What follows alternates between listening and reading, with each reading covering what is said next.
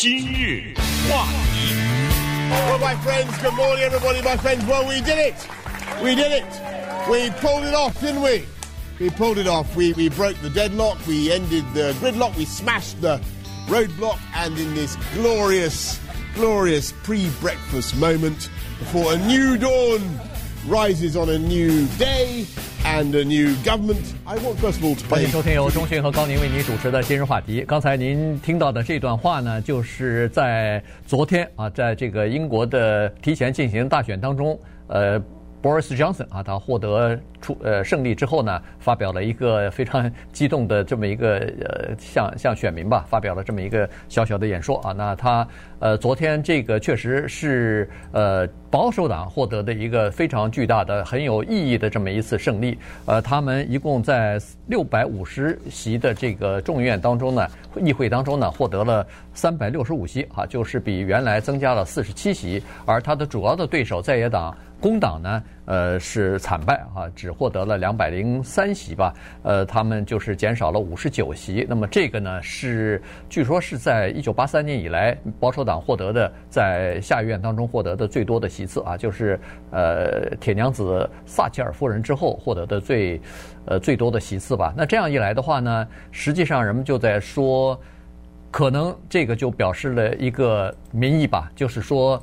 英国的老百姓想要尽快的把脱欧这件事情啊给它了结掉了，继续再拖下去，已经影响了那儿的生活、那儿的工作和那儿所有的东西了，不想再拖拖拉拉了。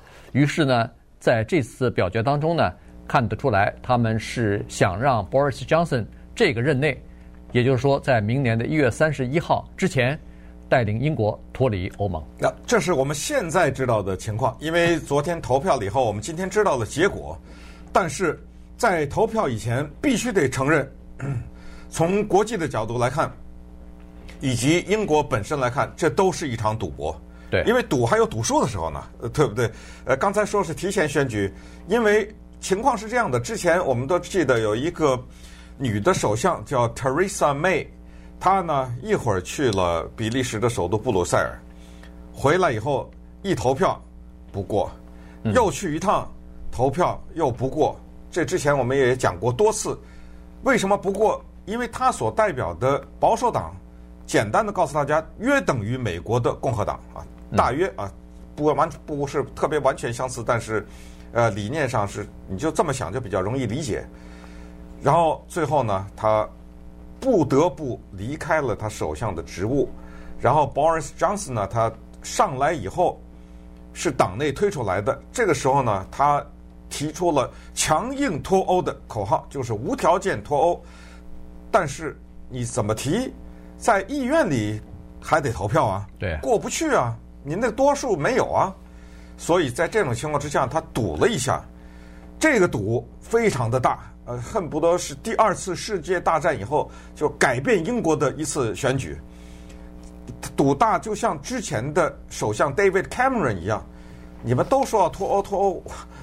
我赌一把，我投票让老百姓，这个完全是一样的，所以他就拿他自己的政治生涯做了一个赌博。但是这个赌博呢，我估计他也做过一定程度的调查，就他觉得有可能胜诉。如果他要觉得，呃，有可能获胜，因为如果他要是判断下来，他这么一赌是惨败的话，那个提前选举可是他说的，嗯，对不对？对，他说咱们交给人民，呃，让人民决定，因为。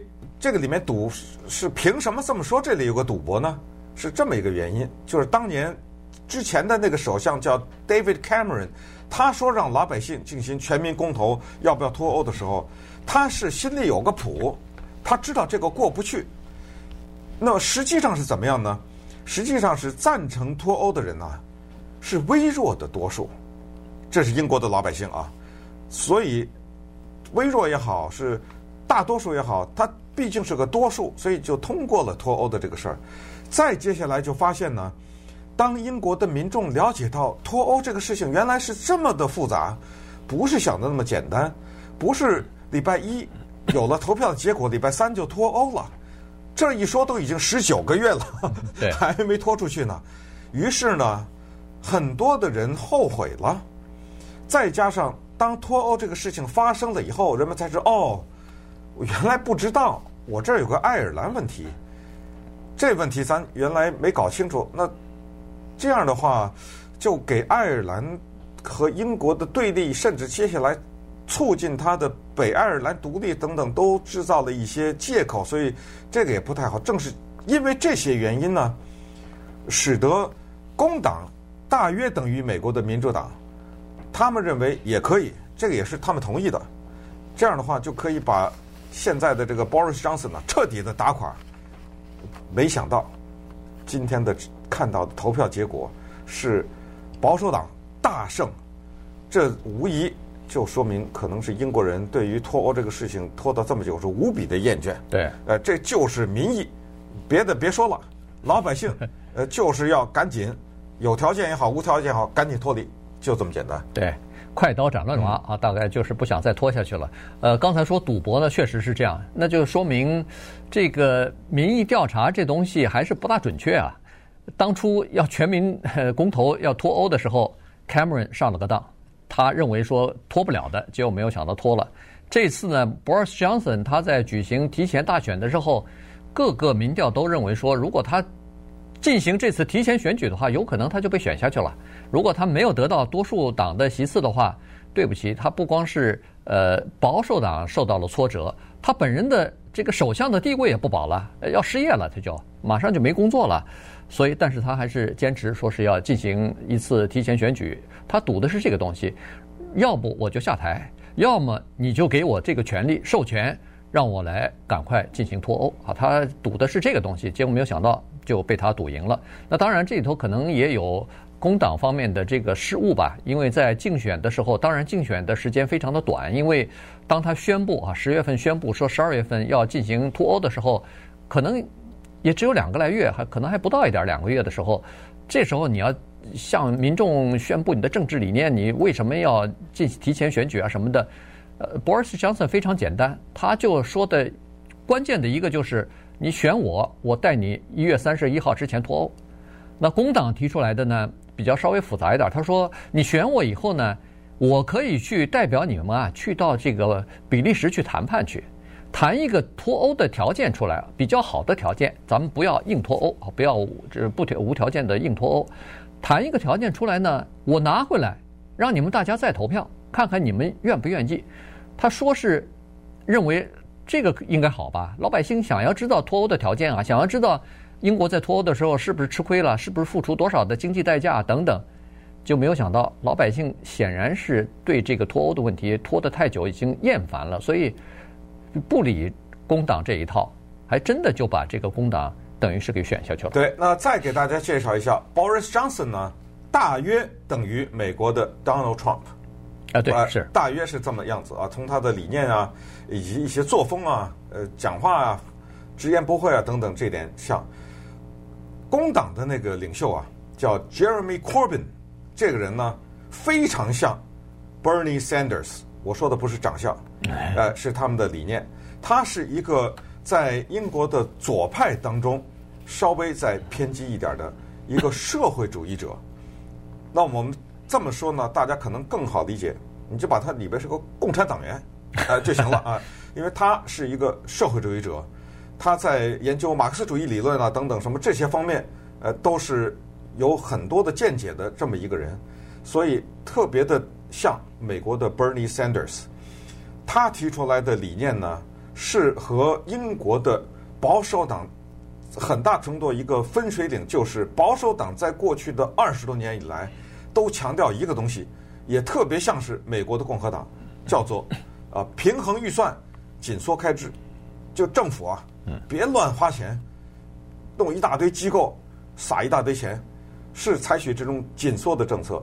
他呢，Jeremy Corbyn 非常的简单，让有钱人出钱，就就就是这理念。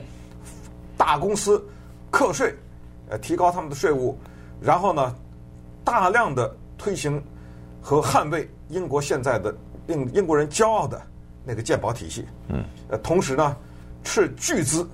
进行基础建设，就这些公路桥梁什么这些，这就是他的竞选的平台。他的这个竞选平台呢，和英国的保守党那个 Boris Johnson 呢，在一个地方重叠了。Boris Johnson 呢，他所代表的保守党历史上是所谓平衡预算，然后减少借贷，然后进行紧缩，就是当国家出现问题的时候要财政紧缩，然后为了刺激经济，要给有钱人减税，嗯，哎，不是增税，这样呢才能增加就业啊等等，呃，促进研究啊等，它是这一套理念。但是在哪一个地方他们两个重叠了呢？在这次竞选当中。保守党除了高喊脱欧以外呢，他们还是提出来一个，就是叫做大政府的花费，就是他们要进行基础建设，一千亿欧元啊，等等于一千两百多亿的美元啊，一千亿欧元的基础建设，同时也不排除借贷，因为你要拿出这么多钱，你肯定是没有的，对，拿不出来，要借，你要有这么多钱就没有紧缩了，对不对？就是因为没钱，所以要借，借了钱我也要修公路，我也要捍卫。这些医院呐、啊，什么之类的这些东西，我也要改善我的医院的医疗啊等等这些系统。好，那么现在说到这儿，大家可能稍微有点清楚了，就是把它跟美国的政治比呢，就比较容易理解。那稍等我们再看一看，这里面还有一些节外生枝的事情。苏格兰 提出来呃要独立了啊等等，爱尔兰怎么办？以及接下来英国可能面对着由于脱欧产生的经济挑战。今日话题，欢迎继续收听由中讯和高宁为你主持的今日话题。呃，英国的这个提前选举呢，把呃保守党的呃这个党魁啊选出来了哈，也就是说保守党在呃议院当中呢获得了多数的席位，三百六十五席啊，一共是六百五十席嘛，所以呃他们获得了多数的席位，所以这个呢对英国可能呃在一月三十一号之前不再拖延啊，继续在这个期限之前脱欧呢，呃。提供了一个比较好的群众基础吧，就是民意的支持啊，所以呢，这个是一件事情。另外呢，就是说刚才也提到了哈，为什么呃保守党派、保守派照理说他们是严格的要有财政方面的纪律的，就是他们不愿意赤字经济，他们不愿意财政的不平衡啊，这个基本上要求的是赤字平衡啊，呃，要求的是预算平衡啊，呃。这个减少政府的干预啊，让自由市场多发挥作用啊，等等。但是呢，在英国可能这个情况会打破啊，因为在竞选的时候呢，其实大家都已经注意到了，不管是工党的领袖也好，还是 Boris Johnson，呃，保守党的领袖也好，他们除了提到脱欧的不同的见解之外呢，其实在在这个花费方面哈，开支方面，这两人基本上都有点相似了。也就是说，民主党就是工党这方面呢，他要求。呃，多花费啊！他要求这个刺激经济啊，促进就业啊，然后要保住全民健保这个呃英国的明珠啊。但是，呃，保守党的 Boris Johnson 提出的情况差不多，也是这个情况。为什么是这样子呢？因为现在英国脱欧以后，他离开欧洲这个共同体之后呢，他的经济一定会受到一些影响。那么在经济失血的情况之下，还要赔赔款呢，还要赔一部分钱呢。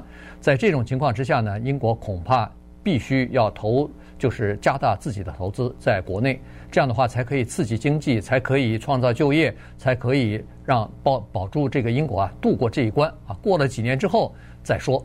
那其实美国、其实意大利、其实在这个欧洲的其他的一些国家，包括荷兰啊、德国啊什么的，现在目前也都采取这样的做法做法了，也就是说。尽量的刺激经济的发展，尽量的等于是多印钞票了，然后就在加大这个国内的基础设施的建设。其实美国也是一样子啊，美国呃这个川普总统是共和党人，照理说是应该要预算平衡的，照理说是不应该要赤字这个经济的。但是现在你看，呃这个给富人减税之后，政府收入本来就少了。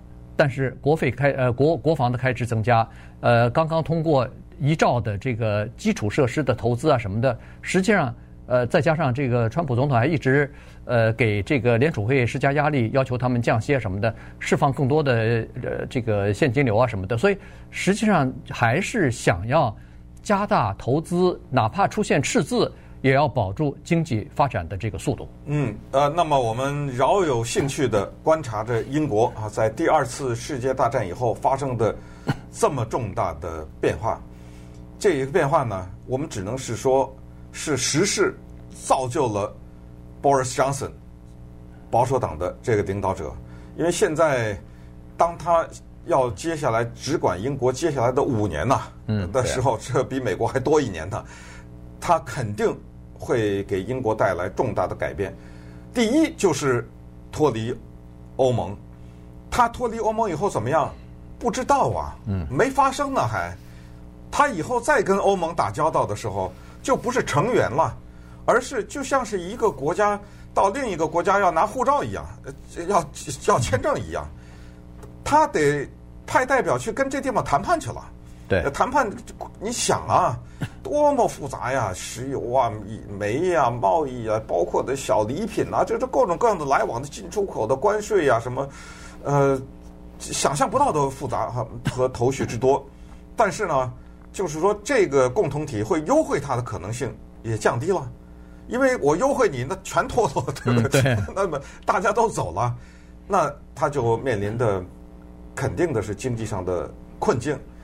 中美贸易现在露出一点希望，有可能化解一些，但是也只是呃一部分，现在还没有最后变成文字。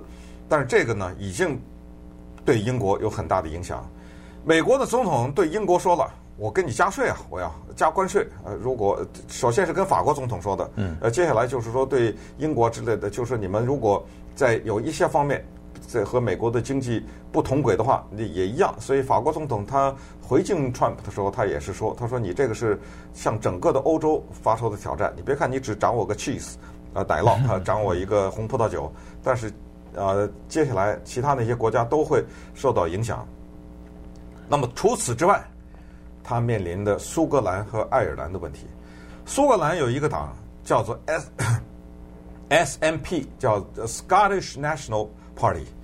这个党这一次大获全胜，对，就是弄得到四十九票吧，四十九票，哎，拿了很多票，气粗了。突然之间，因为苏格兰呢一直想独立，英国跟那个爱尔兰啊打交道，和跟苏格兰打交道都是这样，你独立，我给你机会，让老百姓说话，老百姓投票，所以 今天的北爱尔兰和爱尔兰共和国之间的这个情况是老百姓投票的结果。那现在就等于爱尔兰是两个，对不对？对，一个是英国的一部分，一更大的那一大块是一个国家叫爱尔兰。苏格兰以前投过票，那英国说我没有不让你投啊，听听老百姓要不要独立。但是不想独立的人是微弱多数啊，呃，所以现在呢，这个 Nicola Sturgeon 这个是他的苏格兰国民党的领袖，是个女的，她一下。气粗了，他说：“你看，我们在席位里得了这么多票，我要求明年再给我苏格兰一次机会，让我苏格兰全民公投，看看能不能独立。在这期间，他已经有相当的把握，他觉得他可能有微弱多数吧，呃，所以。”这个也是，尤其尤其苏格兰在这个脱欧问题上和英国是不同调的，格格不入。人家苏格兰不想不想离开，爱尔兰也不想离开啊。对啊，对，所以我说苏格兰、爱尔兰的什么问题？就是你现在脱欧以后，你知道产生一个什么问题？之前我们给大家多次介绍过所谓爱尔兰的问题，门户问题。因为爱尔兰跟一个另外一个欧盟国家也叫爱尔兰呢，呃，这个是北爱尔兰，他们是一个现在突然之间有一个从欧盟中脱出去了。于是呢，Boris Johnson 有可能为了达到脱欧的目的，给爱尔兰某些优惠，这一下麻烦大了。这下，嗯，啊，那肯定不干很多地方。那于是爱尔兰说：“那没关系，没关系，我也要独立。比如说，我我再投票什么之类的，这个就很讨厌。除了刚才说的经济的麻烦以外，就产生这个问题。嗯，嗯，国内国内的这个。”就是等于是政治局面版图可能会发生变化呢。如果明年苏格兰突然，呃，公投成功，说是要求独立了，那马上要脱离英国了。对，英国这个地图突然、啊、对对，突然就是少了一块，一大块啊，上面上面丢了一大块。对对对，这个这个不得了哈！现在是大不列颠和 及北爱尔兰联合王国，如果北爱尔兰又要离开的话，要和。那门它旁边还有个同文同种的爱尔兰在那儿呢，对不对？他们也不愿意，因为脱欧以后，北爱尔兰和爱尔兰之间现在几乎就是一个国家，几乎就是一样的。原来他们也是一个国家，只不过后来，呃，就是分成两个地方，北爱尔兰就加入到了呃英国来了。那现在现在如果要是一脱欧的话，北爱尔兰和爱尔兰之间马上就有一条边境线了，那他们也不愿意啊。所以在这种情况之下，这个政治的变化还是还是比较多的。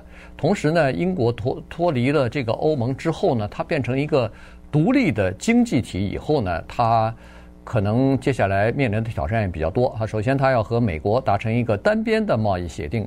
其次，要和欧盟要谈出一个贸易协定来，同时，它和呃世界的第二大经济体中国之间的关系也是备受瞩目的啊。所以，呃，这个它怎么样来这个在这个世界的格局当中扮演好自己的角色？呃，这个搞好权力之间的平衡，确实是要考比较考量这个呃领导人物的政治智慧的。因为英国它毕竟是老牌的帝国主义国家、资本主义国家，同时又是联合国的呃这个常任的安全理事会的这个常任理事国，所以呃在政治上的影响力还是比较大的，发言权还是比较大的，所以人们都在现在啊都在开始布局这个英国脱离欧盟之后的呃各国之间的这个双边关系了。啊，那当然最后也交代一下他的工党的领袖 Jeremy Corbyn 怎么办呢？我估计今天、明天辞职吧，啊，就辞职了啊，肯定辞职，因为叫两败了已经。对，呃，在历史上代表的自己的党两次选举都败下阵来，不辞职这个没有先例的。